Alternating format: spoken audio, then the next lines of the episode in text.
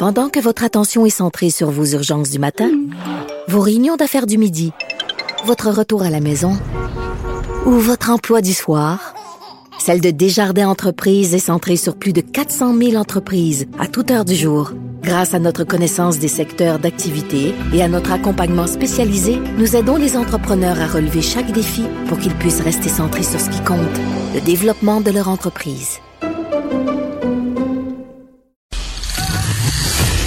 Les effronter. Avec Geneviève Peterson. Les vrais enjeux, les vraies questions. Vous écoutez Les effronter.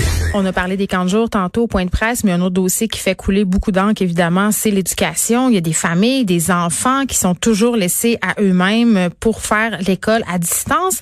Et il y a un article dans le Devoir qui a attiré mon, euh, mon attention, pardon, parce que vraiment, on faisait une analogie que je trouve fort juste. Euh, on disait l'enseignement à distance en temps de pandémie, c'est comme un peu une loterie. Parfois on gagne, parfois on perd, et parfois on gagne et on perd dans la même famille. Notamment, il y avait cette histoire d'une famille d'Hochelaga qui a deux enfants euh, dans la même école primaire. Là, et vraiment, euh, l'accompagnement de ces deux enfants-là qui font partie de la même famille est totalement différent. Un des deux enfants a le droit à des communications régulières avec son professeur, tandis que l'autre, c'est un peu le silence radio.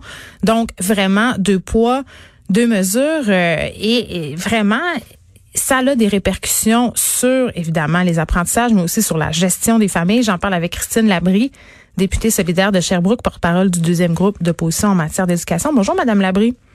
Bonjour. Écoutez, euh, pour vrai, là, on se demande, les enfants sont à la charge de qui en ce moment? sais, au niveau des apprentissages, est-ce que c'est les profs? Est-ce que c'est les parents? Moi, je suis bien mêlée. c'est supposé d'être euh, l'école qui s'occupe de l'éducation des enfants. Euh, même s'ils restent à la maison, c'est contrairement à ce qui était en vigueur dans les premières semaines, où on disait bon les parents vous pouvez le faire, c'est facultatif, euh, voici des trousses facultatives, voici le site l'école ouverte. Quand on a réouvert les écoles, on a dit ceux qui sont à la maison, maintenant ce n'est plus facultatif. Il y a un encadrement qui devrait être fait par l'école normalement. Mais comme vous dites, c'est hautement aléatoire d'une école à l'autre et même d'une classe à l'autre. Mais c'est une loi au Québec.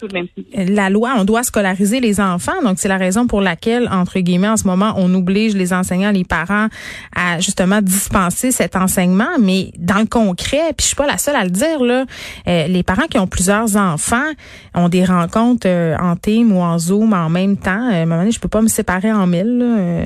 on se sent déchiré comme parents, vraiment. Ah oui, vous avez raison. Puis euh, bon, c'est effectivement c'est la loi sur l'instruction publique hein, qui euh, qui fait en sorte que c'est un droit pour les enfants de, recevoir une éducation. Et en ce moment, euh, c'est pas c'est pas facile de faire respecter ce droit-là dans toutes les familles. comme vous l'avez dit, même quand on même quand on, on est privilégié comme parents, qu'on se en mesure d'accompagner nos enfants, mais c'est pas toujours évident d'en accompagner plusieurs en même temps. Même quand on en a du matériel informatique, c'est pas évident d'en avoir assez pour tous nos enfants qui peuvent avoir des rencontres virtuelles en même temps. Des fois, on fait du, télétravail aussi. Euh, donc, assurément, euh, c'est assez précaire. Moi, je trouve que c'est un peu ce que j'ai fait valoir au ministre hier. Mm. Euh, le droit à l'éducation, il n'est pas respecté pour tout le monde en ce moment-là. Ben, il n'est pas respecté pour tout le monde. Puis je me demande, Madame Larue, puis vraiment, je vous pose la question, est-ce qu'on aurait dû arrêter tout simplement l'année scolaire? Parce que là, vous faites référence, entre autres, au dossier du matériel électronique. Le gouvernement qui avait promis des tablettes aux enfants, on le sait, il y a des ratés. On apprend que ça fonctionne pas super bien, puis que non seulement ça fonctionne pas super bien, mais a certains enfants qui n'auront pas droit à des tablettes euh, qui sont programmées entre guillemets avec euh, ce qu'il faut dedans avant la mi-juin. À un moment donné, arrêtez là l'année scolaire, là, on reprendra l'année prochaine. Mais c'est une bonne question. Euh, assurément, il y a des décisions qui ont été prises beaucoup trop tard là, au ministère de l'Éducation dans, la gestion de cette crise-là. Je comprends qu'on fait face à, de l'inconnu, puis c'était le mm. cas pour tout le monde. Euh, c'était certain qu'il y aurait de l'improvisation. Là, on ne pouvait pas s'attendre à autre chose. Mais quand même, c'est comme si on avait vécu dans le déni pendant plusieurs semaines avant d'accepter que euh, les écoles pourraient pas réouvrir comme avant, là, aussi rapidement qu'on l'aurait voulu. Puis, euh, pendant ce temps-là, on mettait rien en place. Donc, euh, c'est difficile de répondre à votre question à ce moment-ci, mais je pense que euh, plus rapidement que ça, on aurait pu mettre en œuvre des moyens pour euh, assurer un, soutien à distance aux élèves, pour assurer que les élèves puissent pas décroché. On va dire ça comme ça. Je sais pas, là, Madame Labry, c'est-tu du déni? Moi, je pense pas que c'est du déni. Là. Au gouvernement, on avait absolument toutes les informations nécessaires pour penser que la situation pouvait se prolonger. Peut-être que c'est davantage, puis là, on jase, là, une façon de faire passer la pilule aux parents, parce que clairement, s'ils nous avaient dit au départ, vous allez devoir faire l'école à la maison, ça aurait pas passé. Ben, on, on jase, euh, ça se peut, mais en tout cas, moi, je m'explique mal comment ça se fait qu'on n'a pas réfléchi au fait que ça prendrait plus de matériel plus tôt. Euh, là, on, on, peut parler des 15 000 tablettes qui ont été mises, qui ont été ajoutées au matériel existant dans les écoles euh, dans les dernières semaines. Puis on n'en a pas ajouté plus hein, quand finalement on a dû prendre la décision pour des raisons de santé publique de ne pas réouvrir pour personne dans la région de Montréal. On parle quand même de dizaines de milliers d'enfants euh, qui ne retournent pas à, l'école. Euh, c'est curieux que ça occasionne pas de besoin de matériel électronique supplémentaire, hmm. quand même. Euh, donc, moi, je pense qu'il y a quand même il y a, des moyens qui n'ont pas été pris, qui auraient pu être mieux planifiés, parce qu'on le savait. On le savait que dans les autres pays euh, où la où la COVID frappait, euh, les écoles étaient fermées pendant des mois. Bon, après ça, est-ce que ça aurait été la meilleure décision de, de fermer? Moi, je pense pas. Je pense que l'école joue un rôle important. Je pense qu'on aurait pu mettre en place des meilleures conditions pour que ça se poursuive à distance. Hmm. Puis je pense qu'on aurait pu être plus souple aussi pour permettre que ça réouvre. On, voit on commence à avoir un peu d'informations sur les scénarios pour l'automne. Euh, puis ce qu'on ce qu'on voit là-dedans, c'est exactement ce qu'on demande depuis des semaines, euh, ben, euh, à savoir de la souplesse pour un temps un temps partiel. C'est ça. Ben, Madame Labry, parlons-en des, des scénarios pour l'automne là, quand même, parce que le Journal de Montréal a obtenu copie d'un document de travail euh, de neuf pages qui a été présenté aux différents partenaires du réseau de l'éducation par rapport à cette rentrée-là, où deux scénarios vraiment sont envisagés. Le premier plus ambitieux, on prévoit un retour à temps complet pour tous les élèves dans des groupes selon des ratios réguliers, donc vraiment l'école normale. Euh, c'est sûr qu'au secondaire, on pourrait euh, penser à des ajustements d'horaire pour limiter la circulation dans les aires communes. Puis le deuxième scénario, c'est vraiment l'école à temps partiel, c'est-à-dire on envoie une certaine partie des étudiants certains jours euh, et d'autres à d'autres moments. Donc vraiment deux scénarios. Là, vous, par rapport à ces deux scénarios-là, qu'est-ce que vous en pensez? Ben, c'est sûr qu'il faut que le plan A, ça soit de réouvrir les écoles euh, la, la, manière euh, qu'on la connaît habituellement. Euh, pour ce qui est du plan B, d'ouvrir à temps partiel, moi, je pense que c'est une excellente nouvelle qu'on veuille favoriser ça, qu'il y ait au moins un contact minimal en personne avec les enseignants. Parce qu'on parlait de rentrer en ligne, c'est ça. Ben, il y a été question dans les dernières semaines de rentrer en ligne. Moi, ça, je pense que c'est pas satisfaisant. Donc, de voir que euh, euh, finalement euh, leur, leur, scénario, leur scénario en cas de, de, de, crise ou de deuxième vague mm. serait partiel, en partie en personne, en partie à distance.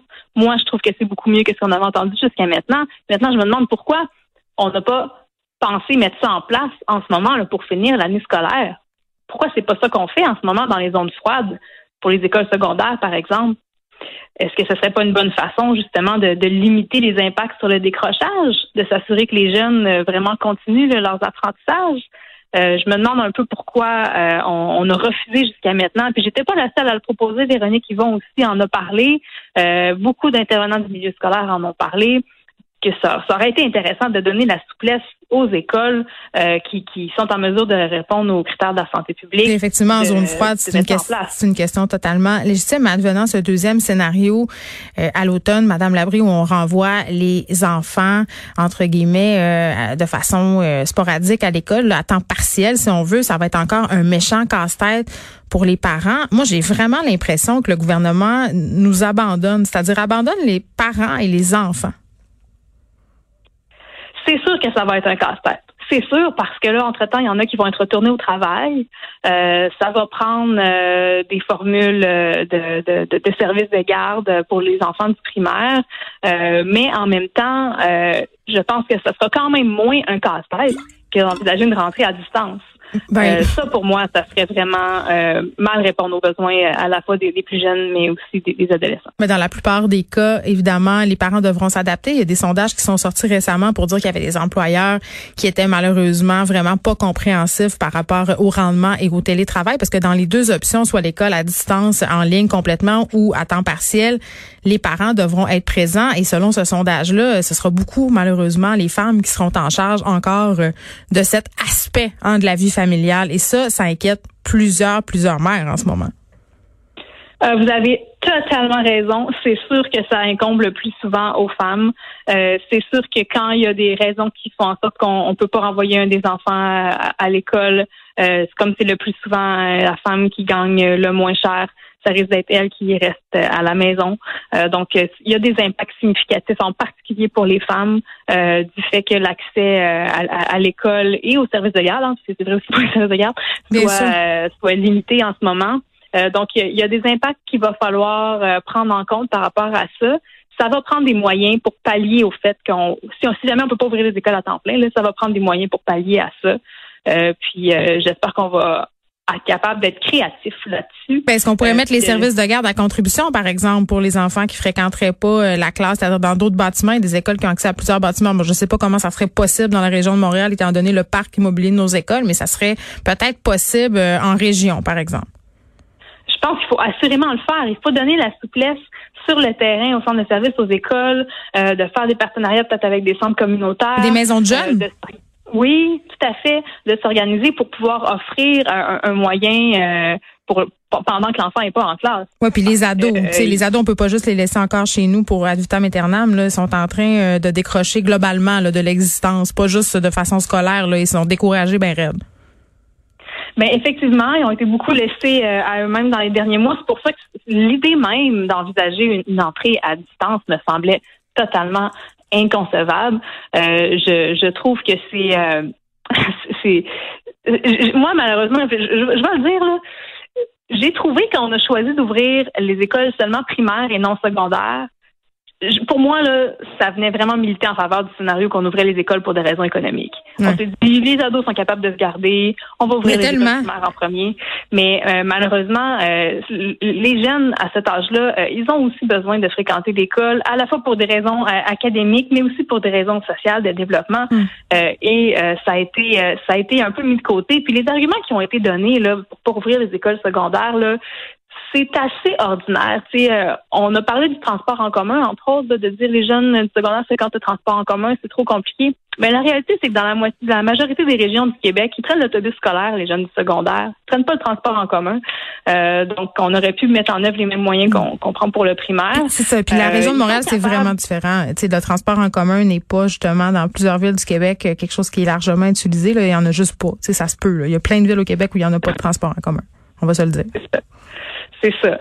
Et bon, là, la situation à Montréal, euh, finalement, c'est un argument qui valait pour Montréal, mhm. mais la situation est telle à Montréal que finalement, on n'ouvre aucune école. Donc, euh, cet argument-là, il, a été utilisé pour rien, finalement. Euh, bon, c'est bizarre. On va attendre, je dirais, avec impatience, et c'est un euphémisme, le scénario de la rentrée, Madame Labrie. Moi, je peux vous dire que j'ai hâte que les écoles rouvrent, même si ça m'inquiète énormément, et je me demande aussi à quoi vont ressembler nos écoles hein, euh, dans la région de Montréal. Je sais que ça se passe bien dans le reste du Québec, mais quand même, ça reste que préoccupant. Christine Labrie, députée solidaire de Sherbrooke, porte-parole du deuxième groupe d'opposition en matière d'éducation. Merci de nous avoir parlé. Merci, bonne journée. Bonne journée. De 13 à 15, les effrontés. Cube Radio.